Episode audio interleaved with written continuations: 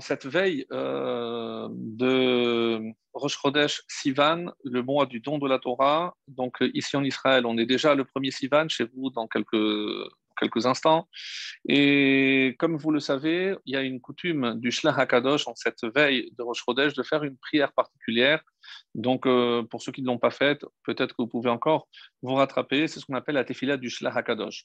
Ce qui est curieux, à part toutes les ségoulottes, tout ce pourquoi cette tefila est bon, euh, vu que c'est le don de la Torah, on dit que c'est évidemment un mois particulier et surtout parce que c'est peut-être la chose la plus importante, c'est demander pour nos enfants. Nos enfants, dans, dans le domaine de la réussite, bien entendu, spirituelle. Euh, une très belle explication que j'avais entendue, je ne me rappelle plus si je vous l'avais, on l'avait partagé ensemble, mais une des raisons pour lesquelles le, le temple a été détruit, le premier, c'est parce que on ne bénissait pas d'abord la Torah. Et une très belle explication consistait à dire, c'est que lorsque je souhaite quelque chose de bien, une bracha à quelqu'un, il faut savoir aussi comment adresser cette bracha. Donc, bracha, la Torah Trila, c'est la première chose que je dois souhaiter à quelqu'un, c'est évidemment de grandir dans la Torah, de progresser dans la Torah, et même lorsqu'il s'agit à plus forte raison de nos enfants, de souhaiter qu'ils soient des Talmidei Chachamim, avec non seulement les connaissances, c'est véritablement secondaire, mais la yira et la ahava les deux moyens de se rapprocher d'Akadosh Baruch et c'est le contenu essentiel donc de cette fila, c'est qu'on réussisse à transmettre l'amour de Dieu et donc de la Torah à nos enfants et la ira, la crainte. Parce que on peut avoir des connaissances si elle n'est pas accompagnée de la crainte, de la crainte révérentielle, donc une crainte de ne pas faire ce que Hachem attend de nous. Et j'espère qu'à la fin du jour de ce soir, on va avoir peut-être un peu plus clair ce que Hachem attend de nous tous et que veut dire, puisque, comme je vais l'expliquer, cette paracha précède toujours le don de la Torah, donc la fête de Shavuot. Donc la question est, pour quelle raison Bamidbar est toujours lié au don de la Torah? Et forcément, donc on sera amené à, parler non seulement de la paracha de Bamidbar, qui, euh, comme vous allez vous en rendre compte, même si elle ne contient pas des événements en tant que tels, mais il y a des enseignements magnifiques. Alors voilà, j'ai un peu parcouru, pioché à droite et à gauche pour euh, vous rapporter, j'espère, des enseignements euh, profond et surtout, encore une fois, comme j'essaye toujours, c'est pas pour élargir nos connaissances, mais véritablement pour que euh, ça puisse nous servir dans notre euh, avodat Hashem, pour qu'on puisse mieux servir à Kadosh Baruch Hu en se rapprochant de lui. Parce que euh, si on regarde de près ce que contient cette paracha, d'ailleurs, c'est une paracha qui donne le nom au livre. Le livre de Bamidbar qui commence donc avec la paracha de Bamidbar, qui veut dire dans le désert. Alors, de quoi est sera-t-il question pardon, dans, euh, dans ce livre en général, donc une présentation très sommaire de ce livre, c'est tous les événements qui vont se dérouler à partir de la deuxième année euh, de séjour dans le désert. C'est là où on va dénombrer pour la deuxième fois le peuple juif et jusqu'à quasiment la 39 ans après, avec tous les événements que l'on connaît, avec la révolte de Korah, avec la faute des explorateurs qui retardera la rentrée de 39 ans supplémentaires, et donc on va aller jusqu'à la fin donc de Bamidbar, qui est euh, le moment juste qui précède donc la mort de Moshe et euh, surtout la rentrée en, Israël. Et comme vous le savez, Deutéronome, donc le, livre de Devarim, c'est en quelque sorte, en hébreu on l'appelle Mishneh Torah, c'est la répétition. Donc on va, euh, juste avant de mourir, Moshe rassemble le peuple et va déverser donc tout ce qu'il a euh, sur le cœur. Et ce sont ces paroles-là, et les Hadevarim, ces paroles-là qu'il adressera donc à l'ensemble du peuple avant de le quitter définitivement, donc un 7 Hadar avant la rentrée en Israël. Donc on revient sur euh, les différentes appellations que reçoit ce livre. Alors, il est rapporté comme ça par Ramban, et il y a un Ramban très beau qui explique vraiment en détail, euh, quand il introduit ce, ce Sefer, ce, quatrième livre de la Torah, et on nous dit comme cela que euh, il y a quelques sources dans le Talmud où on voit que ce livre porte un autre nom. En effet, par exemple, dans Yoma 66, dans Menachot et dans Sota, chaque fois qu'on fait une référence au livre de Bamidbar, on l'appelle Chumash Hapikudim. C'est le Chumash des euh, recensements, le, le, Chumash des comptes. Pourquoi? Parce que dans ce livre, on va compter deux fois. On va le compter donc ici au début de notre paracha, mais aussi dans Pinchas, où on va aussi euh, compter à nouveau justement donc l'ensemble du peuple juif. Mais on va plutôt se concentrer sur euh, notre paracha. Comme je l'ai dit, euh, c'est rapporté comme ça dans le tour. Le tour dit qu'il faut impérativement lire la paracha de Bamidbar avant la fête de Shavuot. Il ne donne pas de raison. Et c'est assez étonnant, donc c'est ce qu'on va essayer d'élucider ensemble. Pourquoi il y a cet impératif? Par contre, donc je rappelle que le tour, c'est la base sur laquelle s'est fondé Rabbi Yosef Karo lorsqu'il a rédigé le, Shulchan Aruch, le livre évidemment de, base euh, contenant toutes les halachot jusqu'à nos jours. Donc le Shulchan Aruch nous dit c'est pas impératif, donc on, doit lire Bamidbar avant, mais euh, ça doit pas être forcément juxtaposé à à Shavuot, il peut y avoir la paracha de Nassau euh, juste avant, donc ce n'est pas, pas dérangeant. Mais d'après le tour, oui, d'après le tour, il y aurait un impératif pour que cette paracha, comme s'il y avait un lien euh, entre le contenu de notre paracha, ou peut-être le titre, c'est ce qu'on va essayer de, de, voir, et la fête de Shavuot. Et évidemment, donc, comme vous le savez, Shavuot tombera cette année, donc dimanche soir, donc, véritablement, donc, la paracha qui précède, ce sera la paracha de Bamidbar. Alors, le Ramban donne comme suit donc, des raisons aux différents euh, noms qu'il donne aux, différents livres. Par exemple, le livre de Bereshit, il l'appelle Sefer Yetzira qui littéralement, donc nous savons qu'il y a un autre Sefer Hayetira qui est attribué à Abraham Avinu, c'est le, livre le plus ancien d'après notre tradition qui contient les secrets de la création. Donc on, l'a, on, le possède aujourd'hui. Euh, il n'est pas évidemment accessible euh, à tout un chacun, mais ce livre est, euh, accessible, c'est Sefer Hayetira. Mais ici, non seulement c'est pas le Sefer Yetzira d'Abraham, c'est Sefer euh, de la création à proprement parler. D'autres disent que c'est le euh, Sefer Hayashar, c'est le livre de la droiture. Pourquoi? Parce que 80% euh, des parachiotes de Bereshit parlent des Avot. Donc à partir de l'Echlecha, on commence avec l'histoire d'Abraham et jusqu'à la fin de Bereshit, on parlera que de la vie des patriarches, des Avot, Abraham, Isaac et Jacob, avec évidemment leurs descendants. Et le, le livre de Shemot est appelé Achumash Hasheni. Donc, si le premier c'est Chumash Arishon, le Chumash Hasheni. Pourquoi? Parce que, comme il s'agit des descendants d'Abraham, Isaac et Yaakov, donc c'est comme si c'était la suite il y a Melachim Aleph, Melachim Bet, donc mais il y a un, trait commun. Et quelle, en est la preuve d'après euh, nos qui les deux sont liés? Parce que, par quel mot commence le deuxième livre de la Torah?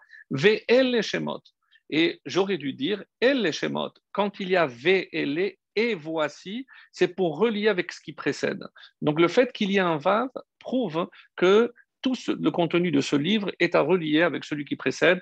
Donc c'est comme si c'était en quelque sorte la suite, la continuité du livre de Bereshit. Donc ça c'est pour Bereshit. Ensuite on arrive à Vaïkra, bien sûr, ça c'est Torah Kohanim, c'est les règles qui concernent les Kohanim et évidemment le service dans le tabernacle dans un premier temps et pour s'inspirer par la suite dans le dans le, dans le temple. Par ailleurs, le livre de, de Shemot, certains l'appellent Chumash Hagalut Ve'ageula. C'est le livre de l'exil et de la délivrance, puisqu'il y a, on commence par l'exil et ça se termine par la délivrance. Et attention, la délivrance, encore une fois, et on va en parler un petit peu, la délivrance ne concerne pas simplement la sortie d'Égypte, mais l'événement qui a donné un sens à cette euh, libération, c'est évidemment l'événement que nous allons euh, essayer d'expliciter, c'est Matan Torah. Effectivement, donc c'est au moment où ce peuple euh, d'esclaves arrive 50 jours après la sortie au pied du mont Sinaï, c'est là qu'ils vont atteindre la véritable liberté et euh, ce qui va être euh, en quelque sorte un événement. Euh, d'ailleurs, dans les propos de nos maîtres que je regardais tout à l'heure, il y a un mot qui devrait être traduit en français comme sans retour, c'est-à-dire irréversible. Euh, tout ce que euh, la Torah nous propose, il y a toujours une marche arrière. Donc, euh, par exemple, on doit construire le temple, mais le temple peut être détruit malheureusement. On peut rentrer en Israël, mais on peut aussi être exilé. Donc, à tous les événements, il y a une marche arrière, donc comme s'il y avait une forme de réversibilité. Mais personne, aucun juif ne peut dire je ne veux pas de la Torah. La Torah, c'est son essence. Donc, je ne peux pas extraire la Torah de mon essence, de ma personne. C'est pour cela, il faudrait que j'enlève l'âme elle-même. Chelek Voilà un fragment de divinité qui, depuis Matan Torah, a saisi euh, chaque juif, et même lorsque nous n'étions pas présents, puisque nous, personnellement, notre corps n'y était pas, mais on explique ainsi que toutes les âmes euh, on va dire, les noyaux des âmes, et on va parler, puisque euh, pourquoi il fallait compter maintenant, qu'est-ce qu'il y avait d'urgent à compter le peuple juif maintenant. Donc, il fallait que toutes les âmes, euh, on va dire les noyaux, les principales, soient présentes au moment du don de la Torah. Alors, ça, c'est par rapport donc à Torah de Kohanim, et notre livre est appelé Chumash Apikudim parce que, comme je l'ai dit, donc, il y a deux recensements dans le même livre. Et ce recensement, le recensement dont on va parler dans le livre de Bamidbar, notre paracha, a quelque chose de particulier, comme d'ailleurs Rashi le fait remarquer. En effet, la dernière fois qu'on a compté le peuple, nous le savons, même si on n'a pas la date précise, comme ici c'est précisé que c'était le premier du deuxième mois. Donc on est en Iyar, donc c'est le mois de Iyar, donc celui qui précède Iyar Sivan, celui qui précède Sivan. Donc c'est curieux, comme si quelque part le fait de compter précède aussi le mois, donc l'événement symbolisé par le mois de Sivan, qui est le mois du don de la Torah. Donc quand est-ce qu'a eu lieu le premier recensement? Je rappelle que c'est précisément au moment où Hachem a donné l'ordre de construire le, le Mishkan. Donc nous sommes après malheureusement la faute du Vaudor. Donc le 17 Tammuz, euh, on a perdu les premières tables et il a fallu que Moshe remonte pour demander le pardon et il redescend le 10 Tishri, le jour de Kippour, avec les deuxièmes tables. Et là, donc, d'après nos on a reçu l'ordre de construire le tabernacle, le Mishkan, pour garder ces deuxièmes tables. Et comme nous le savons, on a fait un don, et ça c'est évidemment la paracha de Kitissa, Kitissa où il est demandé à chaque juif d'apporter un machatit à shekel. Et qu'est-ce qu'on allait faire avec ce machatit à shekel? D'abord, dans un premier temps, c'est pour compter, et on compte les hommes de entre 20 et 60 ans, et avec ce machatit à shekel, ça a servi de base pour précisément donc les, les, piliers euh, du, Mishkan. Donc, quand est-ce que vraisemblablement donc, on a été compté? C'était le mois de Tishri. Donc, si je compte de Tishri jusqu'à Iyar, il y a à peu près sept mois. Donc, sept mois après, on assiste donc à la paracha de Bamidbar avec ce deuxième recensement. Et qu'est-ce que Rachid nous fait remarquer comme un détail extrêmement étonnant? C'est le chiffre auquel on va arriver. Pourquoi? Parce qu'on connaît le total du premier recensement dans la paracha de Kitissa, combien, donc dans combien de, de, juifs il y avait? 603 550 c'est le chiffre exact. Donc ça, c'était, on va dire, en Tishri. Et maintenant, donc on est en Iyar, à peu près sept mois après, on fait un deuxième recensement. Et quel est le chiffre sur lequel on va tomber? 603 550. Oui, vous vous étonnez et vous vous dites, mais c'est pas possible. Pourquoi? Parce que pendant cette période, il y a des, gens qui sont morts, il y a des enfants qui sont nés mais on a dit que c'est à 20 ans, donc ceux qui sont nés ne comptent pas. Est-ce que à 60 ans, personne ne mourrait avant 60 ans? Bon, Admettons, mais entre-temps, il y a ceux qui avaient 19 ans qui, sept mois après, ont eu 20 ans. Donc, il est difficile d'imaginer qu'on puisse retomber sur le même chiffre. Donc ça, c'est euh, une question qui est posée par un grand nombre. Donc Rachi propose euh, en disant que c'est le même nombre et qu'il n'y a pas eu de changement. Alors, c'est difficile. Pourquoi? Parce que d'après cela, alors pourquoi il a fallu les compter maintenant? Si euh, c'était pour atteindre le même chiffre exactement à un près. Donc, pourquoi compter sept mois après si on, allait tomber, on retombait sur le même chiffre? Donc, ça, c'est la question que pose Rachi. Et il répond d'une manière très originale. Il dit non, puisqu'on a compté en ticherie, donc je ne peux compter à nouveau que en ticherie. C'est-à-dire que si, entre-temps, il y a quelqu'un qui a eu 20 ans en, à Hanouka, donc en décembre, euh, eh ben, il faudra attendre le Tishri suivant, puisque ceux qui ont compté à Tishri, tous ceux qui vont euh, ajouter un an, on ne comptera que le Tishri suivant. Et c'est pour ça que, d'après euh, il était évident qu'on allait tomber sur le même chiffre, puisque c'est Katishri que je vais compter tous les gens qui se sont rajoutés ou malheureusement qui nous ont quittés euh, après 60 ans, avant 60 ans. Donc, ça, c'est l'explication de Rashi. Ramban, Nachmanide, n'est pas du tout d'accord avec cette vision de Rashi. Il a dit non, c'est impossible, parce que d'après cela, si on explique comme ça, donc qu'est-ce que ça a rajouté Si, euh, si je, pensais qu'il allait y un changement, j'aurais dû attendre Tishri d'après. J'aurais pas demandé de faire un, recensement sept mois après, surtout pour tomber sur le même chiffre. Donc, ça n'a pas tellement de sens, dit Ramban. Et Ramban propose autre chose en disant, et qu'est-ce que ça veut dire qu'il euh, n'y a pas de mort? Mais euh, la preuve, c'est que lorsque il y a à Pesarcheni, donc euh, déjà le mois de, de, Iyar, donc on a vu qu'il y a des juifs qui, sont qui ont demandé s'ils pouvaient fêter Pessah le mois d'après. Pourquoi? Parce qu'ils étaient impurs quand à Nissan. Donc s'ils étaient impurs, c'est qu'ils étaient en contact avec les morts. Donc oui, il y avait eu des morts, donc d'après ça. Et ça, c'est une preuve qui est rejetée par le Rehem, Rabbi euh, de, Mizrahi.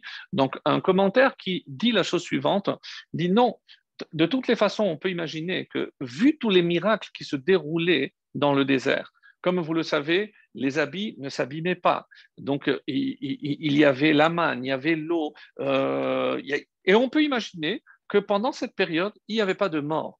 Quand est-ce qu'il va y avoir des morts C'est uniquement après le décret concernant la faute des explorateurs, où malheureusement, donc là, sur les 600 000, il y aura 15 000 tous les, euh, tous les mois pour atteindre donc justement la, disparition de tous ces hommes qui euh, ne devaient pas entrer en Israël. Mais avant cela, il n'y avait pas de mort, d'après donc l'explication du, du Réhem. Mais ça, on peut, on peut répondre que, regardez, dans Masechet Souka, euh, la page Kaf He 25, euh, dans Souka, là-bas, on pose la question qui, mais qui étaient ces morts? Pourquoi on considère qu'il y avait des gens qui s'étaient rendus impurs? Si la Gemara pose la question, c'est que c'est quelque chose de rare, d'étonnant.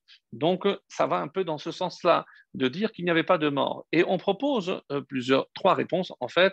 La première, c'est de dire que il y avait ceux qui portaient les ossements de Yosef, comme on en avait déjà parlé.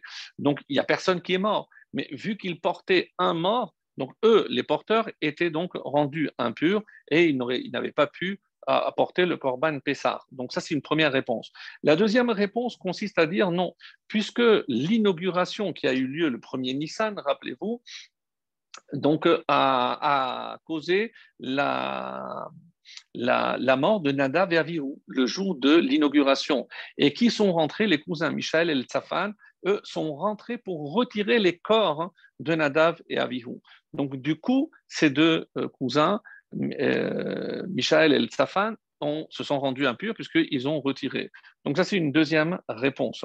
Et enfin, on nous dit non, c'était un met mitzvah, c'est peut-être un converti, c'est quelqu'un qui n'avait pas de famille et il a fallu se rendre impur pour euh, lui donner une sépulture. Mais on voit même à travers ces réponses que c'est quelque chose d'extrêmement rare. Donc il n'y a que ces trois cas-là. Donc il n'y a pas d'autres morts, il n'y a pas de mort, on va dire, naturelle.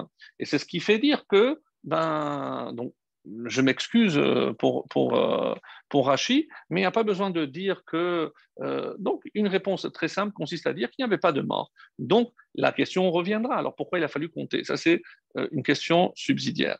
Mais Ramban nous propose une autre question, et, parce qu'il dit Je ne comprends pas, Rachi, pourquoi il doit dire ça Et il dit comme cela Non, il y a eu des morts, donc contrairement aux autres, et comment se fait-il qu'on soit tombé sur le même chiffre? Alors, il donne une réponse assez étonnante en disant, dans la paracha de Kitissa, on a compté la tribu de Lévi. Donc, la tribu de Lévi était incluse. Et là, lorsqu'on va compter, comme on va le voir dans Bamidbar, donc Moshe reçoit l'ordre de compter Lévi à part. Donc, c'est-à-dire dans ce chiffre 603 550, donc ça ne contient pas la tribu de Lévi. Autrement dit, oui, il y a une fluctuation, il y a eu des naissances, peut-être même il y a eu des morts, ça ne dérange pas. Et, comment se fait-il qu'on tombe exactement sur le même chiffre? Eh bien, on peut dire que c'est même si ce mot nous fait mal aux oreilles, mais c'est une coïncidence. Donc, sans la tribu, avec la tribu de Lévi, il y avait 603 550 au départ, et après, donc sept mois après, sans compter la tribu de Lévi, on est tombé sur le même chiffre. Donc la tribu de Lévi a été remplacée par des naissances, ceux qui ont grandi, donc pas comme Rachi, qui dit qu'il faut attendre Tishri pour euh, inclure d'autres qui auraient grandi, pas du tout. Donc ceux qui sont nés ou ceux qui ont eu l'anniversaire, eh bien, on les a comptés et on a, on a atteint le, même chiffre. Donc ça, c'est pour l'explication. Alors, vous allez me dire, oui, mais tout ça, c'est très technique, mais qu'est-ce que ça nous apporte? Qu'est-ce que ça vient nous enseigner? Pourquoi il a fallu, euh, on va dire, s'arrêter sur ce qui paraît, à nos yeux en tout cas, un petit détail? Pourquoi c'est tellement important? Alors, c'est le Zohar qui pose une question euh, aussi très étonnante concernant le début de notre paracha. Puisque par quoi commence la, paracha, donc le livre de Bamidbar, et on nous dit comme ça, c'est comme ça que c'est marqué, Moshe Bemidbar Sinai Ohel Moed. Donc Dieu a parlé à Moshe dans le désert du Sinaï, dans la tente d'assignation, Echad, le premier, la Chodesh Hasheni, du deuxième mois, Bashana Hashedit, la deuxième année, donc on est en 2449, l'Etzetam Meretz Mitzrayim, et en sortant, après la sortie d'Égypte, c'est où Edrosh Koladat, et là on lui a dit, on lui a demandé donc de compter les, enfants d'Israël. Le, Zohar demande, ce que je ne comprends pas, c'est pourquoi on a dû dire Bemidbar Sinai, Be Orel Moed.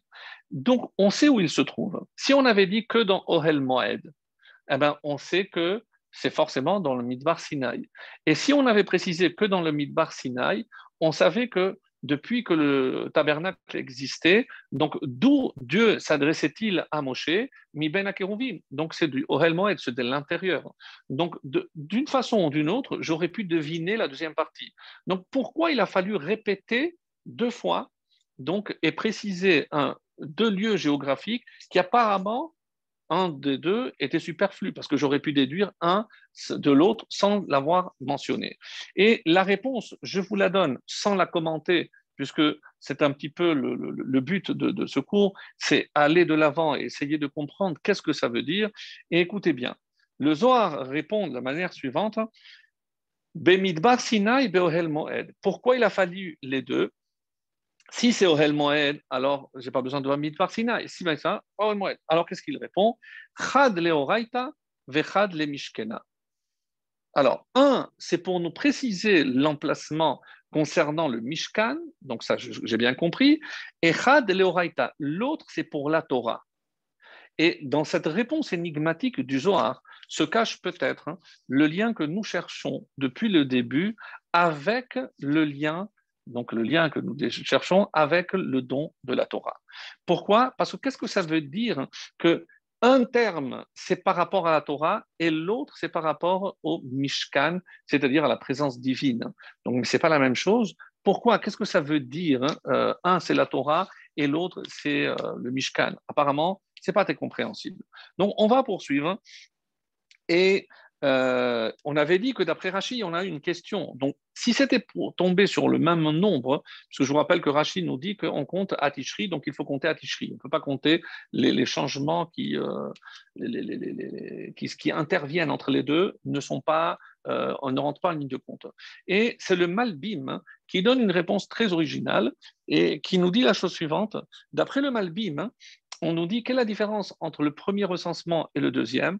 Donc le premier recensement, c'est un décompte général. On a donné le chiffre général, voilà combien il y avait de, de Israël au moment des, faits relatés dans la paracha de Kitissa. Et quelle est la différence avec notre paracha à nous? C'est que, vous allez voir d'ailleurs, si vous lisez attentivement notre paracha, vous verrez que non seulement le chiffre total nous est donné à la fin, mais par quoi on doit passer tribu par tribu? En effet, on va dénombrer chaque tribu à part. Telle tribu avait tant, telle tribu avait tant, telle tribu, et au final, on va donner le chiffre qui va tomber sur le même 600 3550.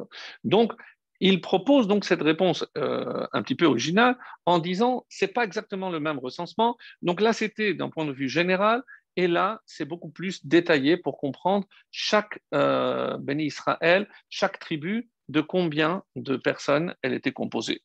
Et là arrive notre gros problème. Pourquoi? Parce que on sait comment ils ont été comptés les Béni Israël dans la paracha de Kitissa, on a dit avec le Machatzit Shekel. Mais là, c'est précisé là-bas. Donc, il y a plein de détails sur le Machatzit Shekel. Et attention, parce qu'on avait dit qu'il y avait interdiction de compter les goulgolettes par tête. Donc, on n'a pas le droit. Jusqu'à aujourd'hui, on a une habitude, donc une coutume pour savoir si on est minyan. Oshia et Amecha. Donc, il y a un verset qui contient dix mots et c'est comme ça ce qu'on sait. Pourquoi Parce que je ne dois pas attribuer un chiffre à une personne. Un, deux, trois, je n'ai pas le droit. Ça apporte la inara. Il y a plusieurs explications très intéressantes. En tout cas, euh, vous verrez pour plus de détails, puisque le roi David, apparemment, à une occasion, il a, il a compté et ça, ça a entraîné donc une épidémie. Donc, pour dire que c'est des choses relativement graves. La question euh, que nous nous posons maintenant, c'est comment Moshe s'y est-il pris? Euh, ici dans bas Midbar pour compter les Israël. Puisque apparemment, donc c'est euh, par tête. Donc, comme on, le voit, les Gulgelotam, donc euh, par tête, c'est-à-dire, il a fallu qu'on sache dans chaque tribu combien de personnes. Donc, est-ce que lorsque le papa venait, je, devais lui demander combien d'enfants vous avez âgés entre, euh, de plus de 20 ans Donc, il va me dire, voilà, j'ai euh, cinq enfants entre 20 et, de plus de 20 ans. Donc, je dois noter, pour un tel de la tribu d'un tel, donc il y a le papa, plus les cinq enfants, donc ça fait six. Donc, et je passe au suivant. Donc, comme le disent les commentaires, vous vous imaginez à combien de temps il aurait fallu pour recenser. Donc, et c'est comme ça que c'est rapporté. Le Midrash nous dit que Moshe était à la porte, euh, Aaron était le greffier, il prenait note, il dit voilà, marque telle famille, tant pour telle tribu. Et une fois qu'il avait terminé avec une tribu, donc famille par famille, ensuite on passait à, une autre tribu. Donc c'est un recensement qui a pris énormément de temps. Alors, ce qui est très étonnant, et c'est pour ça que la question est d'autant plus légitime, et même si j'insiste énormément, c'est pour vous montrer, parce que pour apprécier la beauté de la réponse que je m'apprête à vous donner, et qui éclairera évidemment le lien avec la, fête de, de Shavuot, mais ce qui est très étonnant, c'est pour c'est laborieux. Donc, c'est, et, finalement, est-ce que ça s'appelle compter? Alors, certains vont dire non, puisqu'il n'a pas compté un par un. Il a dit juste euh, famille un tel, tu marques six personnes. Mais il n'a pas compté un, deux, il n'a pas vu les enfants, il leur a dit un, deux, trois, quatre, cinq, six. Non. Donc, ce qu'il a compté, et ça, on aurait pu imaginer que c'est une bonne méthode. Donc, par famille, et, c'est comme ça que c'est rapporté dans le Midrash. Et euh, et à chacun, qu'est-ce qu'il faisait euh, Moshe Rabbeinu pour, euh, on va dire, contrer toute possibilité de, de, de, de malheur ou de décret ou d'épidémie ou de haïn hara, il donnait une bracha. Il bénissait chaque père de famille avec ses enfants. Et c'est une sorte de protection que d'après ce Midrash, Moshe donnait à chacun qui venait, combien d'enfants tu as Six, Aaron, que Dieu te rajoute, et qu'il vous vit longtemps, etc. Et bah, c'est magnifique. C'est-à-dire, on ne vient pas simplement être compté, on vient recevoir une bracha de Moshe Rabbeinu. C'est extraordinaire.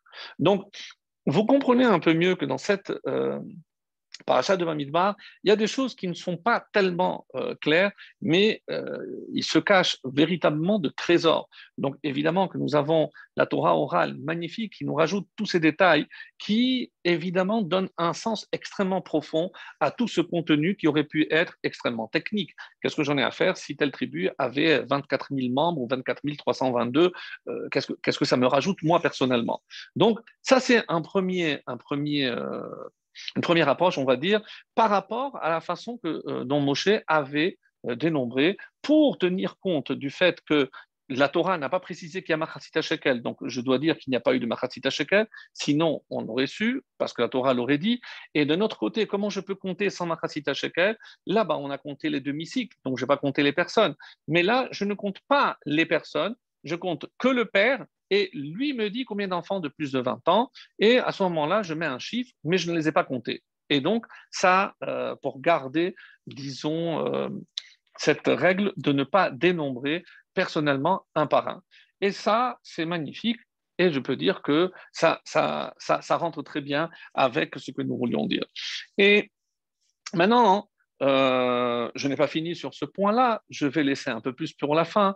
Je vais euh, maintenant venir sur un petit détail qui a son importance, puisque c'est le Zohar qui euh, va nous éclairer sur un point très intéressant. Vous savez que dans cette paracha, on n'a pas simplement recensé tous, les, tous les enfants d'Israël, mais on va aussi les placer. Donc, de quelle façon Regardez les, anciens cours que nous avions donnés. On avait dit que Moshe, lorsqu'il était monté, il avait vu comment les, les, malachim étaient disposés. Il a été jaloux. Il a voulu aussi que chez lui, les enfants d'Israël soient disposés. Donc, et c'est comme ça qu'ils vont être, donc comme un carré, donc avec trois tribus à chaque coin. Et et c'est euh, dans cette euh, façon qu'on va se déplacer dans le désert en tenant compte qu'il y a donc trois tribus devant, trois derrière, trois au nord et au sud. Donc euh, des quatre coins cardinaux, il y avait. Et selon quelle disposition, certains vont dire c'est comme lorsque ils ont accompagné la sépulture de Yaakov. Rappelez-vous, lorsque Yaakov est mort, donc ses enfants l'ont accompagné d'Égypte en terre de Canaan pour l'ensevelir à la Mata Marpella, donc à Hebron, et comment ils se sont placés par, par enfant. Et de la même façon, les trois enfants qui allaient devant, maintenant dans le désert, ce sont les trois tribus qui vont aller devant. Ceux qui, les trois enfants qui marchaient derrière, ce seront les trois tribus, etc. Donc, pour maintenir donc la même disposition, le même dispositif que nous avions utilisé lorsque Yaakov est arrivé en terre de Canaan pour y être enseveli. Mais, et là, on arrive à un verset euh, que je vous lis, c'est dans le Shelishi, donc le chapitre 2 de, de Bamidbar, qui dit Vaidaber Hashem el Moshe vel Aaron Donc Dieu s'adresse à Moshe et Aaron et il leur dit Ish al diglo beotot levet avotam yachanu ben Israël mineget saviv lohel moed yachanu. Donc voici euh, la, traduction. Donc Hachem a parlé à Moshe et Aaron en disant Les enfants d'Israël yachanu, donc ils vont camper, euh, chacun sous Diglo, sous son drapeau, sous sa bannière, selon les Beotot.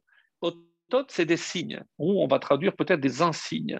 Donc, de quoi s'agit-il? Donc, assez intéressant, donc on, va y arriver. De leur maison paternelle, donc, euh, ben Israël, Mineged, Mineged, c'est à une certaine distance, donc à distance et autour de Orel Moed, la tente d'assignation. Donc, ce qu'on ne comprend pas très bien, c'est quoi ce Otot Quels étaient ces signes-là? Alors, je vais vous lire euh, le Ibn Ezra. Ibn Ezra nous explique qu'est-ce que c'est ces signes. Et il dit la chose suivante. Donc, il y avait la bannière, et sur cette bannière, il y avait des signes. Quels étaient ces signes? Kadmonenu, nos prédécesseurs, donc les premiers, les Rishonim, Amrou, Shaya, les Degel Reuven, Surat Adam. Donc, pour la tribu de, de il y avait une forme d'homme et Mikoar Drash, et d'où ils ont appris ça? Parce qu'il est représenté par les Doudaïm, les mandragores. Donc je rappelle que c'est pour euh, ce qu'il avait apporté à sa mère, les mandragores. Degel Yehuda, pour Yehuda, qui est l'autre des campements, Turat Arié, c'était euh, le lion. Kibohim Shilu Yaakov, parce que c'est comme ça qu'il a été comparé par Yaakov. Ubedegel Ephraim, donc de l'autre, le troisième groupe, Turat Shor, Ephraim, donc descendant de Yosef, c'est le Shor, c'est le taureau, parce que Bechor Shor. Et Degel Dan, et derrière, ce qui marchait derrière, la tribu de Dan, Turat Nesher, c'était la forme d'un Nesher, d'un aigle. Et c'est une allusion qui est faite par Yecheskel Anavi, puisque ce sont les quatre euh, qui tiraient le char céleste. Mais il y a euh, dans d'autres, euh, ça c'est Ben Ezra, et il y a d'autres explications aussi euh, assez intéressantes, mais je ne l'ai pas, j'ai pas tout rapporté parce que c'était un peu long, mais vous pouvez consulter le Midrash Rabbah, chapitre 2, le paragraphe 7. Donc, et là, là-bas, il évoque les caractéristiques de chacun, chacune de ces tribus. Par exemple, il dit que Réhouven, c'était rouge, euh, parce que ça fait une allusion aux fleurs des Doudaïm, des mandragores qu'il a apportées. Shimon, c'était vert, avec une broderie de, la, euh, de Shechem. Lévi, c'est blanc, noir et rouge, et c'était les Urim et Tumim. Euh, Yehuda, c'est bleu ciel, et c'était orné d'un lion, comme j'ai dit. Issachar, c'était bleu marine avec un soleil et une lune, parce que ça, il comptait les sages qui étaient capables de calculer les, orbites des, astres, etc. Zevulun, blanc, et c'était un navire. Dan, couleur bleu saphir. Et toutes ces couleurs sont représentées après dans les douze pierres du et Tumim, donc ce que portait le Kohen Gadol, où il y avait une représentation de chaque tribu avec une couleur qui était représentée. Donc dans les, dans les dans les bannières, comme je vous ai dit, je termine. Gad, c'était gris et c'était un bataillon. Naftali, rouge pâle et c'était le dessin d'une gazelle. Asher, c'est la couleur de l'huile d'olive avec un olivier. Et voilà donc, grosso modo, les deux tribus de, des tribus de Yosef c'était Ephraïm, c'est comme un taureau, et Ménaché, un réhem, donc cet animal qu'on ne connaît pas, on n'est pas très bien. Et pour terminer avec Binyamin, c'est un mélange de toutes les autres couleurs, et c'était le dessin le dessin d'un loup. C'est curieux, je me répète, j'arrête que sur Binyamin. Pourquoi Binyamin a toutes les couleurs réunies? Parce que je rappelle que c'est grâce à Binyamin que toutes les euh, tribus se sont réunies. Donc grâce à Binyamin qui a qui a permis l'union de l'ensemble du, peuple. Et euh, l'autre symbole aussi qui est très fort, c'est que c'est sur le territoire de Binyamin que le Beth Amikdash, qui réunit l'ensemble du peuple, sera construit. Voilà, je ne m'arrête pas, même si on pourrait évidemment euh, s'attarder sur tous ces détails et étudier, mais on n'a jamais fait ça en détail, disons, sur la paracha de Bamidbar. J'ai trouvé que c'était une bonne occasion de le faire, même si le temps file et qu'il y a, a d'autres choses que je voudrais aussi partager avec vous. En tout cas, voilà pour ce que on appelle les ototes. Pour le Zohar, il ne s'agit pas de cela. À part ces couleurs, à part ces dessins, il y avait aussi des lettres. Parce que otot, moi j'ai traduit par des signes ou des insignes, mais ot, c'est une lettre. Donc, d'après le Zohar, c'était des lettres. Et il y a le Rama, Rabbi euh, Menachem Eliezer de Pano, lui est en désaccord avec le Zohar. imaginez le, niveau du Rama de, de Pano, qui lui est en désaccord. Et qu'est-ce qu'il dit? Très intéressant. On nous dit que euh, il fallait donc, on l'a dit, quatre groupes. Et dans chaque groupe, il y avait trois. Il fallait trois lettres. Alors, qu'est-ce qu'on va obtenir? Pour le premier groupe, on va prendre la première lettre de Abraham Yitzhak et Yaakov. Ça donne Aleph, Yud, Yud. Ensuite, la deuxième lettre, Bet, Tzadik, Ayin. Donc vous écrivez Abraham, Yitzhak et Yaakov, et vous lisez les lettres comme ça, et vous obtenez les trois lettres qui étaient dans les quatre bannières des quatre groupes. Et où est la différence entre le rabbi de Pano et, euh, le Zohar? C'est que pour le rabbi de Pano, donc il n'écrit pas Avraham, il écrit, parce qu'Abraham, c'est le seul, qui, comporte cinq lettres, alors que Yitzhak et Jacob, c'est quatre lettres. Donc, on aura un problème d'une lettre. Et d'après euh, de Pano, lui, il dit que la dernière, on prend le même de Abraham, et le He, c'est une lettre qui restait au-dessus. Le He symbolisant la, la donc je ne rentre pas dans le détail, mais c'est comme s'il y avait une lettre qui planait au-dessus. D'après le Zohar, non. D'après le Zohar, on suit l'ordre. Donc j'écris Abraham, donc, si je fais avec le He, donc quelle est la lettre qui va rester au-dessus? C'est le même final. Et effectivement, dans le prophète Isaïe, euh, chapitre 9, il y a là-bas une anomalie. Dans le, verset, je ne l'ai pas noté, les Marbé Misra, et là-bas, alors que c'est euh, un même qui est au début du mot, il l'est écrit avec un même final. Donc c'est une allusion à ce même qui est resté en l'air par rapport à Abraham. Bon, voilà, ça c'est pour euh, par rapport donc à ce petit détail pour que l'on comprenne que même dans le désert, même les tribus, non seulement il y a une allusion à chacun des fils de Yaakov, mais il y a aussi une allusion au Avot, aux patriarches. Parce que sans les patriarches, et c'est tellement beau d'imaginer, donc euh, en cette veille de Sivan, où les parents prient pour les enfants, donc quelle est la reconnaissance? C'est que tout ce qu'on a, tout ce qu'on est et comment on avance, c'est grâce à vous. Et à chaque pas, chaque fois que je lève les yeux, je vois ces drapeaux, je vois les lettres des Avot, et c'est un, un signe de reconnaissance extraordinaire par rapport à tout ce que les Avot avaient apporté au peuple juif. Ah, et jusqu'à aujourd'hui, quand on s'adresse à Hachem, qu'est-ce qu'on dit? Eloke Abraham, Eloke Yitzhak, Eloke Yaakov. Donc, on ne peut même pas s'adresser à Hachem si on n'évoque pas le nom de, des Avot qu'il continue à protéger, puisque je vois que malheureusement, la situation euh, s'empire et qu'Hachem fasse que tous nos soldats et tous nos habitants en Israël soient, soient protégés à Menkeniratzon. Alors, donc si euh, Rabbi Shinsham Raphaël Hirsch donne aussi une explication très originale par rapport à cela. C'est pourquoi les lettres déjà, pourquoi il fallait des lettres, il fallait une couleur différente, et pourquoi il fallait rajouter aussi un dessin, comme j'ai dit, donc c'est trois choses différentes. Et il nous dit que tout est relié à la Torah. Et on commence à rentrer évidemment dans le vif du sujet. On rappelez-vous la réponse qu'on a donnée du Zohar, pourquoi on a précisé dans le désert et dans la tente d'assignation? Parce que tout est relié à la Torah et à la Shekhinah, à la Mishkena.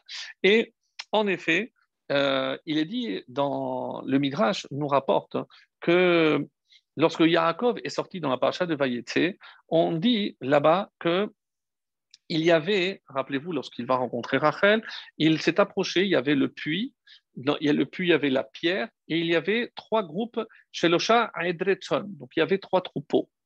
Et le Midrash, très beau, nous dit, c'est une allusion que Dieu a faite à Yaakov quand il est arrivé, sache que tes descendants, eh ben, ils recevront la Torah. Pourquoi il y a trois troupeaux? Parce que dans le peuple juif, il y aura trois groupes donc les Kohanim, Lévi'im et Israël. Qu'est-ce que c'est le BR, le puits? C'est le Sinaï. Et qu'est-ce que c'est Even? Qu'est-ce qu'il y aura sur le Sinaï un jour? La Shekhinah, c'est Dieu qui descendra lui-même pour donner la Torah. Donc,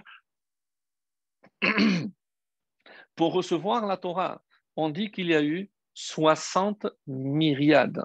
Il y avait 600 000, 600 000 hommes. Et ce qui est extrêmement intéressant, mes amis, c'est que pourquoi on va compter le, nombre des Juifs Parce que il fallait Shishim Ribo. S'il n'y avait pas 60 myriades, 600 000 hommes, la Torah n'aurait pas pu être donnée. Qu'est-ce que cela nous enseigne? C'est que chacun a une place dans la Torah, mais plus que ça. C'est comme si, vous le saviez, donc quand on demande combien de lettres il y a dans la Torah, alors on dit à 600 000. D'ailleurs, le mot Yisraël, rappelez-vous, Yisraël, Yesh, c'est l'initial, Yesh, Shishim, Ribo, Otiyot, la Torah. Il y a 60 myriades de lettres dans la Torah. Ça, c'est l'acronyme de Yisraël. Il y a 60 000, il y a 600 000 lettres. Mais tous ceux qui ont compté la Torah savent qu'il n'y a pas 600 000. Il y a 304 800, donc je ne me rappelle pas le chiffre exact. Mais il n'y a pas 600 000. Ah, il y a plusieurs, il y a plus de 20, 25 ou je crois qu'il y a 25 réponses à cette question. C'est que, comme vous le savez, par exemple, pour faire le tzaddik, le tzaddik, c'est un nun et un yud. Donc, quand on parle de lettres, même si pour écrire certaines lettres, j'utilise deux, comme c'est le cas de ce que je viens de vous donner, donc c'est à ce moment-là, le tzaddik, je compte, pour double. Donc, ça, c'est une des réponses possibles.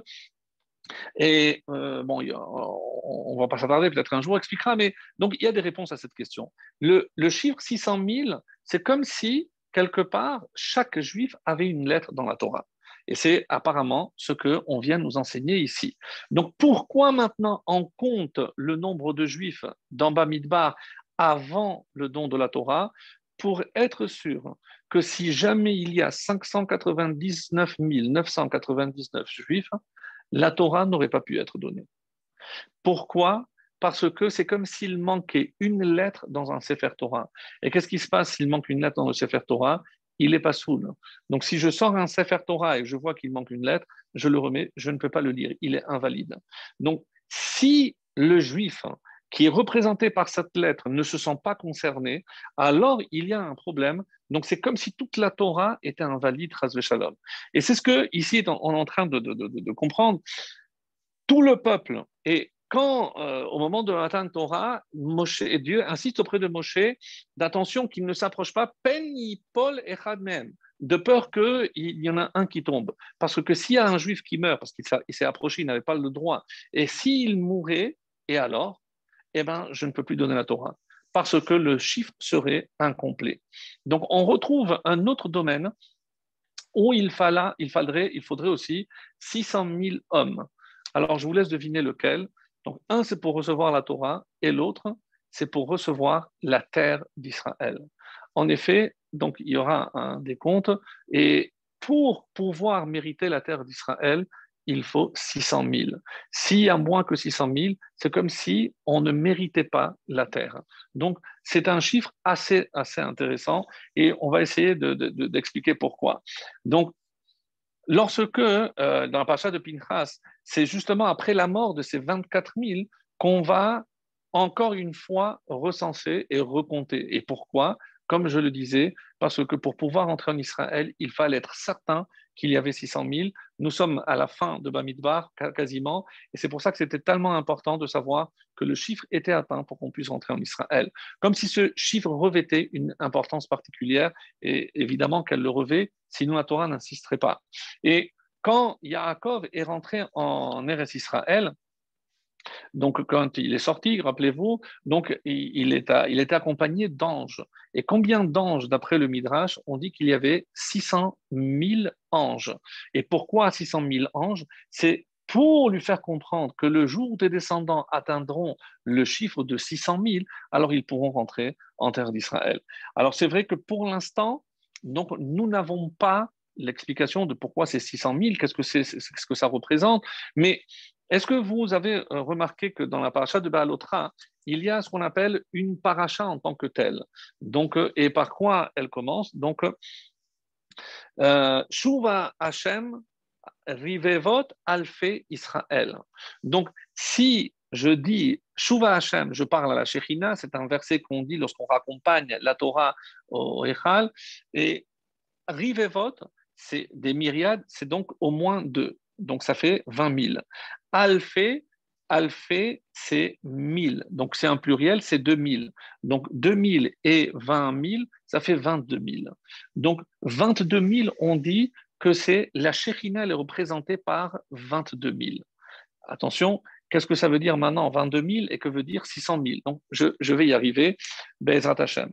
Donc on a un chiffre. La Shekhinah est représentée par 22 000, et c'est comme ça qu'on dit que lorsque Hachem est descendu pour donner la Torah, il est descendu avec 22 000. Et lorsque il, euh, les malachim, donc nous savons que les malachim sont venus, il y a combien de malachim? On dit qu'il y avait 600 000 malachim pour les 600 000 qui ont reçu la Torah. Et juste pour savoir combien d'anges gardiens un homme a en temps normal. Donc, évidemment, que représente l'ange? Je ne rentre pas maintenant dans, dans l'explication profonde de ce que je dis, mais on a un verset qui dit Yipol mitzidecha elef, que tombe à tes côtés mille, urvava miminecha, et dix mille à ta droite. Donc il y a mille d'un côté et dix mille de l'autre. Donc c'est quoi? Onze mille. Chaque juif est, protégé par onze mille euh, euh, anges, pour ainsi dire. Mais on a dit que la Shekhinah, elle est représentée par quel chiffre? Par 22 000. Maintenant, on peut donner cette explication. Lorsque l'homme et la femme sont ensemble et se marient, donc Ish veisha zahu shechina benehem. Pourquoi? Parce que si je dis que chacun vient avec 11 000, donc l'homme plus la femme, donc 11 000 et 11 000, 22 000, et 22 000, c'est la Shechina. C'est pour ça que lorsque l'homme et la femme sont ensemble, il y a 22 000 qui symbolisent, évidemment, je ne vais pas compter 22 000 anges, c'est le symbole de la Shechina. Pour l'instant, on va se, euh, contenter de cela. Donc, à Matan Torah, on dit qu'effectivement, il y avait 22 000. Et où est-ce qu'on retrouve ce chiffre de 22 000 On va le retrouver dans la tribu de Lévi. C'est curieux, précisément la tribu qui représente la Shekhinah, puisque c'est la tribu de Lévi, les Kohanim en partie, qui sont dans le Mishkan, c'est-à-dire ce sont eux qui sont les garants de la Shekhinah ici-bas. C'est la tribu de Lévi.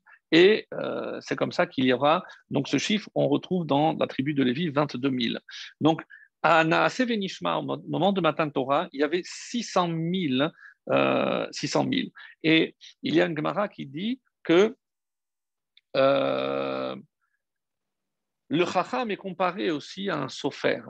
Sofer, qu'est-ce que c'est un sofer? Je rappelle, le sofer, c'est celui qui compte. Et pourquoi Ezra a sofer? Pourquoi il est appelé sofer? Parce qu'il compte les lettres de la Torah. Donc, en comptant les lettres de la Torah, c'est comme ça que c'est rapporté dans Kiddushin Lamed. Donc, euh, c'est parce que, quelque part, le fait de compter les lettres, c'est ce qui euh, donne une certaine importance et ce chacham est, appelé, jusqu'à aujourd'hui d'ailleurs, celui qui écrit est appelé sofer. Mais sofer, c'est compter. Pourquoi celui qui écrit la Torah s'appelle celui qui compte? Et il y a même dans le prophète une allusion que Moshe Rabbeinu est appelé sofer. Alors on peut dire, oui, parce que lui aussi, il a écrit un Sefer Torah. Mais vous allez voir qu'il y a une autre explication aussi très très belle. Donc, je continue et je fais une petite digression par rapport à un enseignement magnifique de, de qui nous disent pour quelle raison, au moment où euh, il y a un décès, je dois déchirer le vêtement? Donc, on dit que c'est pour extérioriser la douleur. Donc, euh, il faut faire une, ce qu'on appelle une kriya. Et il y a un, on va dire, une similitude. Euh, les Chachamim disent à quoi ressemble un, être humain, un juif qui meurt? Eh ben, on dit c'est comme un Sefer Torah comme un Sefer Torah qui brûle, comme un Sefer, si un Sefer Torah euh, venait à disparaître. Et attention, mes amis, il n'est pas dit que ça a été dit seulement sur un Talmid Racham qui meurt, un juif. Pourquoi parce que de la même façon que ce juif avait sa lettre dans la Torah, donc maintenant qu'il est mort, c'est comme si une lettre venait à manquer dans le Sefer Torah, c'est comme si on perdait un Sefer Torah, comme si il disparaissait, comme si il, il, il, nous. Et c'est pour ça que c'est tellement important de laisser un descendant parce que à travers ce descendant, eh ben, c'est comme s'il réintégrait le Sefer Torah. Et quand j'avais dit qu'il y avait 600 000, on est plus de juifs, oui, mais on compte les chefs, comme on a compté les chefs de tribu. Donc, chaque père est le premier. Et même s'il vient à disparaître, laisser des enfants, c'est garantir que le Sefer Torah continuera. C'est garantir que par la descendance que je laisse, eh ben, cette lettre ne disparaîtra pas. Et quelle belle image, encore une fois, cette veille de euh, Rosh Chodesh par rapport à la tefila du Shla, parce que c'est comme si, euh, et c'est le contenu donc de cette tefila, où on insiste que Dieu nous a donné la, mitzvah de Pérou bout pour cela. On nous dit que lorsque Dieu a créé le monde, il a vu la Torah et il a créé le monde. Donc nous, on se dit, c'est comme un plan. Dieu, il avait un plan, et selon ce plan, il a créé le monde. Mais le Midrash demande, oui, mais lorsqu'une fois que j'ai terminé la construction, j'ai plus besoin du plan. Donc, je ne peux pas considérer la Torah simplement comme un plan. La preuve, c'est qu'elle euh, existe toujours. Alors, ça va au-delà. Parce que si c'est vrai qu'au départ, vous savez pourquoi, quand Dieu a créé l'homme, il a créé avec deux bras? Parce que dans la Torah, il y a marqué Tu attacheras sur ton bras. Donc, il fallait un bras pour attacher et un bras sur lequel attacher. Oui, je suis sûr que vous êtes en train de sourire, mais pourquoi Hachem, il n'a pas pu créer l'homme comme il a créé Adam, directement de la terre? Pourquoi il faut le père et la mère? Parce que Dieu a, créé, a, dit dans la Torah, eh ben, tu dois respecter ton père et ta mère. Donc il faut que l'homme ait le père et la mère. Et comme on dit en hébreu, je peux donner plein d'exemples pour montrer que le, la Torah, c'est ce qui a inspiré Dieu pour lorsque le monde a été créé, c'est pour nous permettre d'y accomplir la Torah dans ce monde. Donc, et c'est pour cela que tout ce que Dieu a créé, et évidemment, tant que j'ai la possibilité de continuer à faire ce pourquoi je suis là, c'est-à-dire les commandements, les mitzvot, c'est que la Torah vient donner un sens à mon existence. Et jusqu'à aujourd'hui, donc je peux dire, mais qu'est-ce que c'est finalement euh, une mitzvah? C'est c'est pouvoir, à partir de mon être fini, toucher l'infini. C'est comme si ça me permettait de rester en contact avec, bah, on dit Hachem, on l'appelle Ensof Baruchu. Donc Hachem, c'est l'infini, béni soit-il. Donc, mais comment moi je peux être en contact avec l'infini? Eh bien, à travers chaque acte que j'appelle une mitzvah, de l'araméen tzavta qui veut dire union, je m'unis avec l'infini.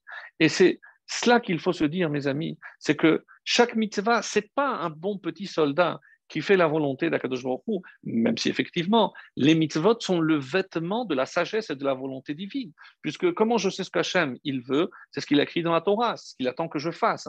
Donc, mais c'est beaucoup plus que cela.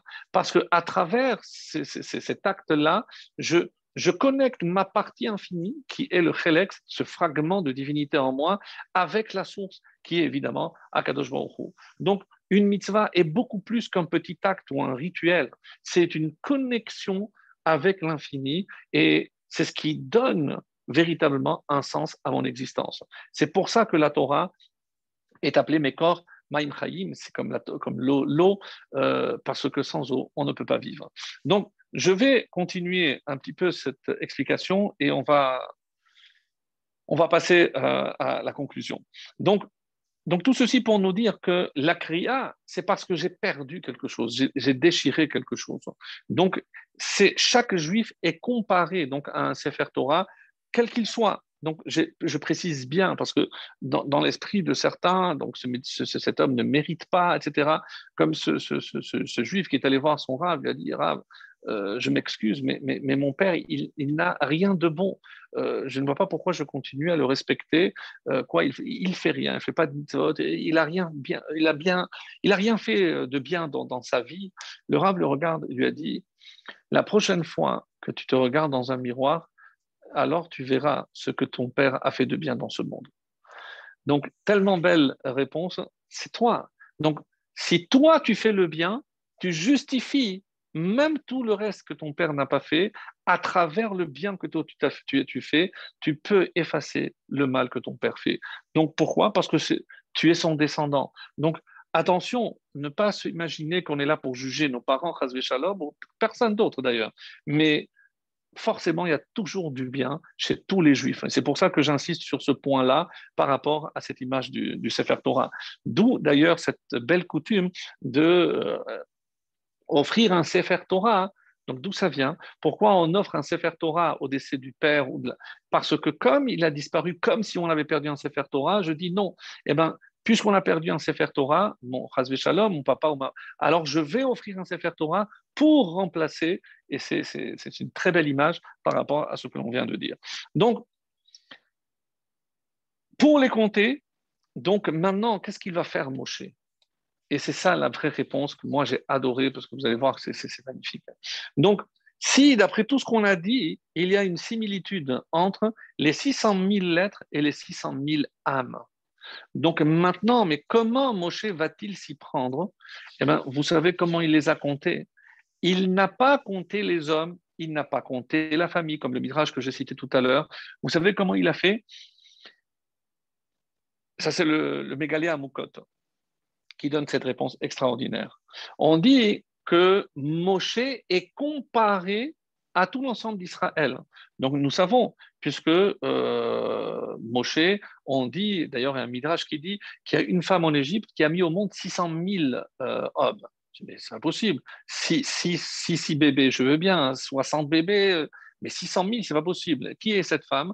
Donc, en fait, c'était parce qu'ils euh, ils étaient en train de s'endormir. Donc, comme quoi, il y avait aussi des rabbinimes dans l'Agmara où les, élèves s'endormaient. Et pour les réveiller, ils posaient toujours une, euh, devinette. Alors, vous savez qui, quelle femme a mis au monde? La réponse, évidemment, c'était Yocheved, parce qu'elle a mis au monde Moshe, qui est l'équivalent des 600 000 juifs. Donc, c'est comme si elle avait mis au monde 600 000 âmes. Donc, ça, c'est. Euh, ça, c'est une, une, première réponse.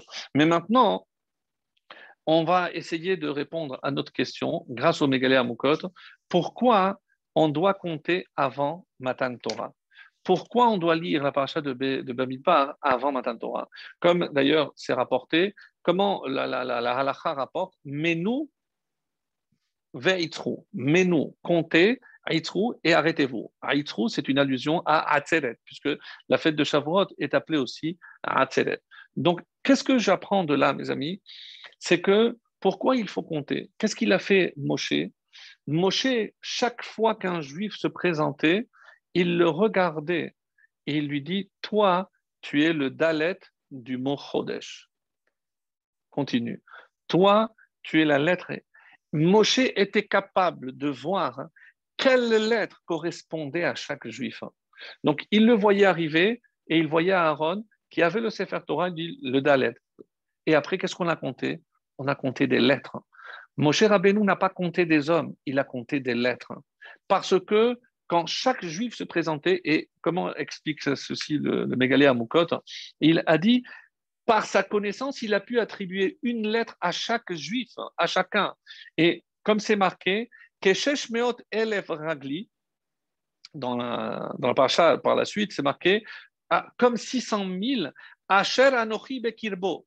Et ce peuple dans lequel moi je suis, c'est-à-dire moi je suis dans les 600 000, moi je connais les 600 000 comme ma poche. Donc je peux reconnaître, ça c'est la grandeur de Moshe, en voyant chaque juif, il savait quelle lettre lui était attribuée dans la Torah. Et comment explique le, Mégaléa euh, à Amukot cette explication?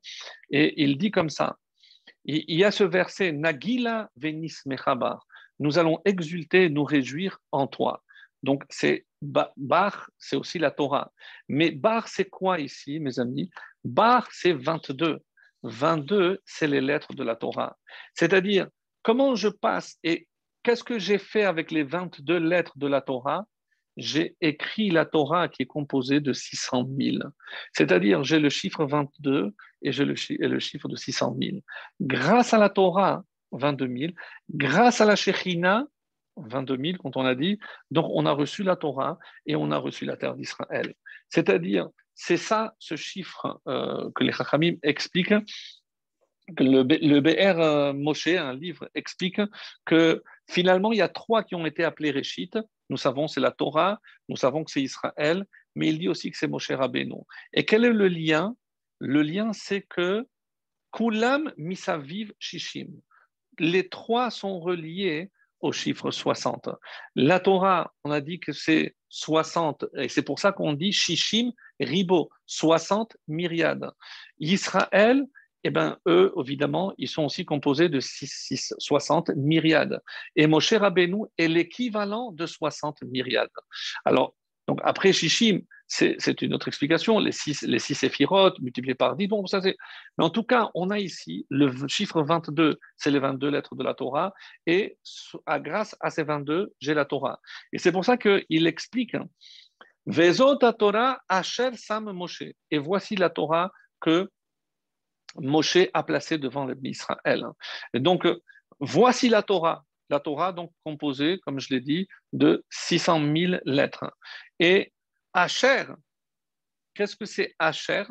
Il dit c'est les initiales, c'est Megalia Mukot, c'est Shin, c'est Shishim, Resh, Ribo, Aleph, Otiyot. Donc, et Zot Torah, et comment je reconnais la Torah? Parce qu'il y a 60 myriades de lettres autrement dit 600 000 lettres. Mes amis, tout ceci pour nous expliquer quelque chose de, formidable.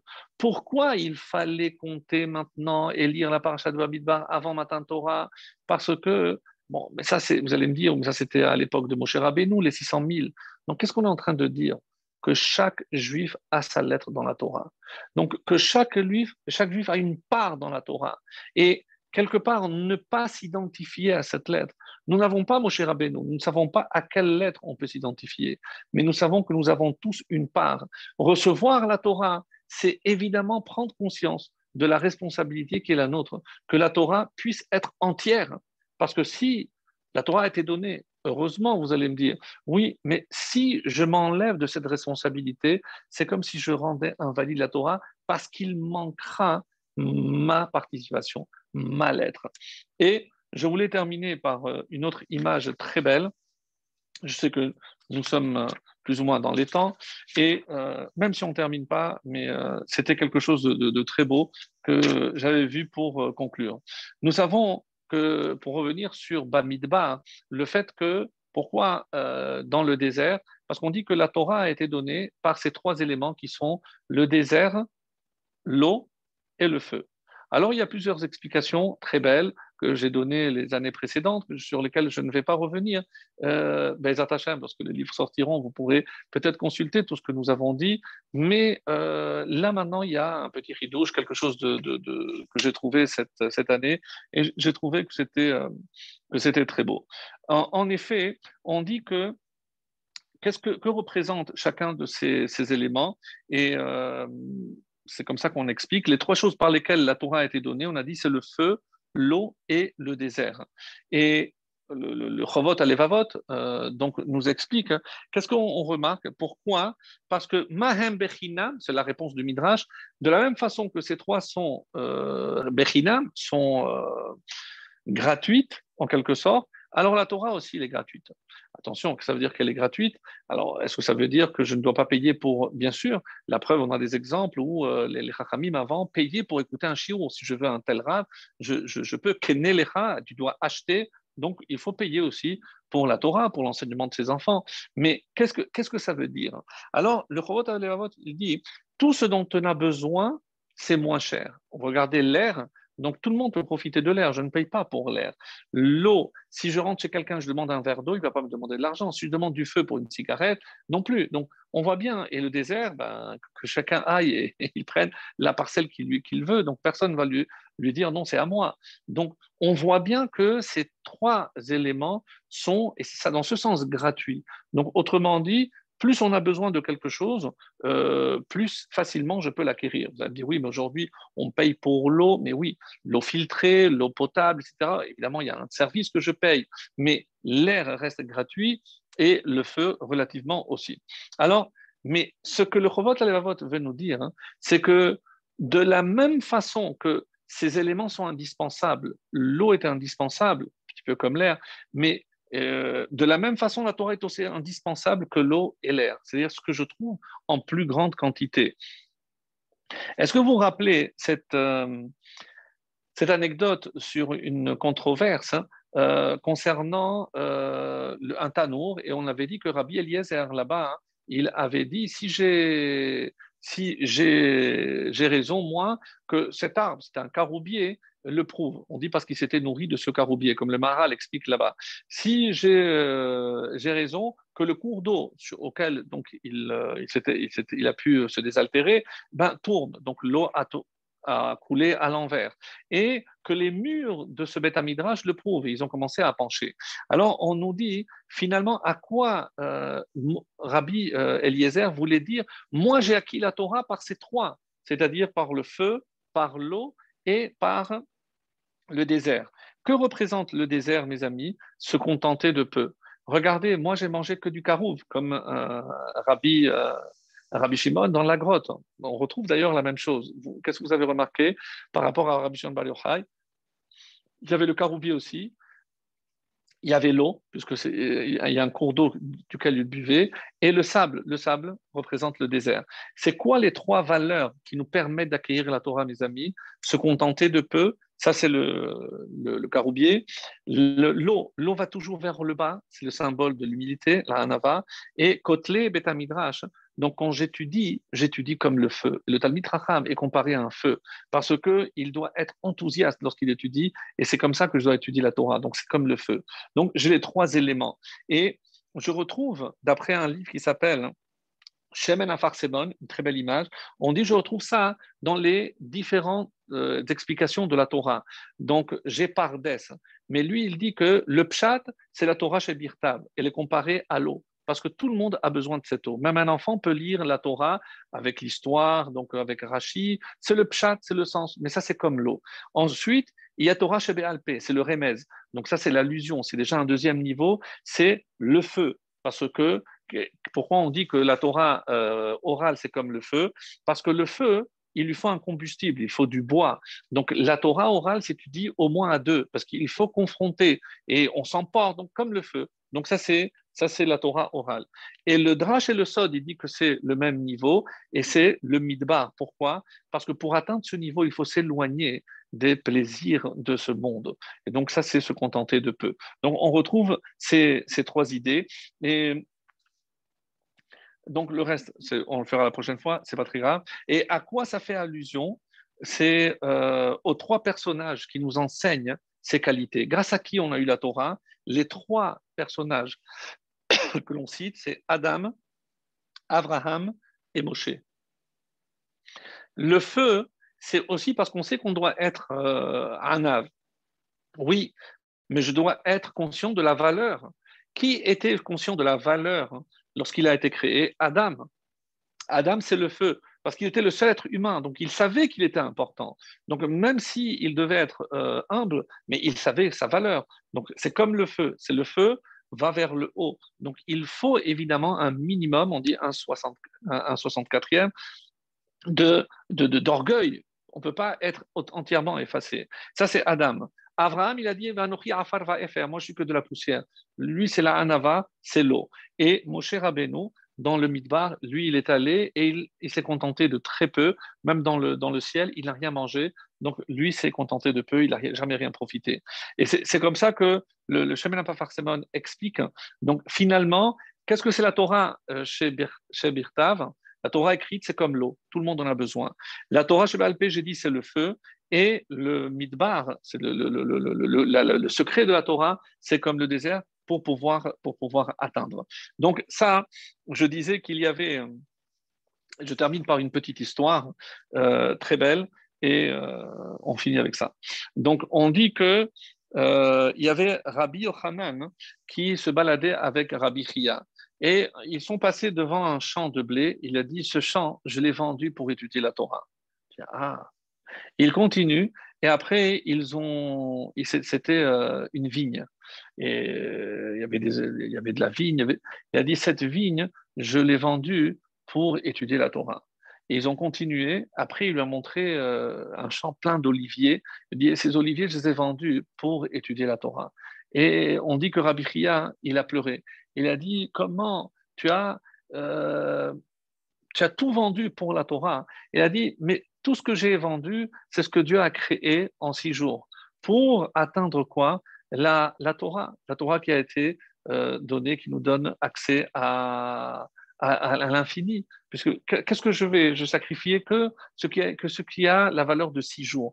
Donc six, rappelez-vous, c'est pour ça que c'est 660 et 60 000. Et je voulais terminer par cette, euh, cette anecdote. Et comme si Rabbi Yochanan, il voulait enseigner à Rabbi Chia, tu sais comment tu peux acquérir la Torah Il a dit, qu'est-ce que c'est le blé? C'est le pain. Le vin, donc se contenter de blé, c'est se contenter de peu. Il lui a donné une leçon. Donc pour pouvoir accéder à la Torah, il faut, te contenter de peu. C'est le pain. Le vin, il faut s'éloigner du plaisir, puisque le vin peut aussi symboliser le plaisir. Et l'huile, l'huile est le, liquide qui flotte toujours par-dessus.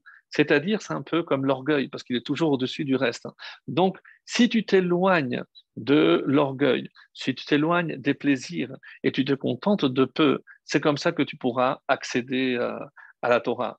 Et donc, c'est peut-être ça ce qu'on euh, doit retenir.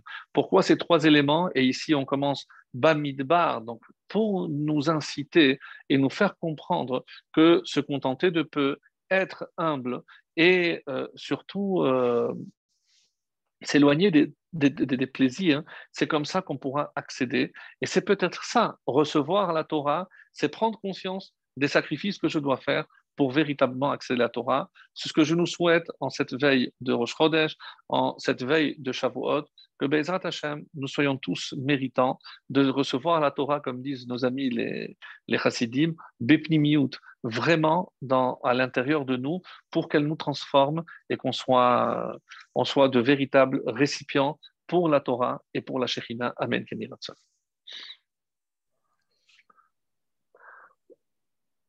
Voilà. S'il y a des questions,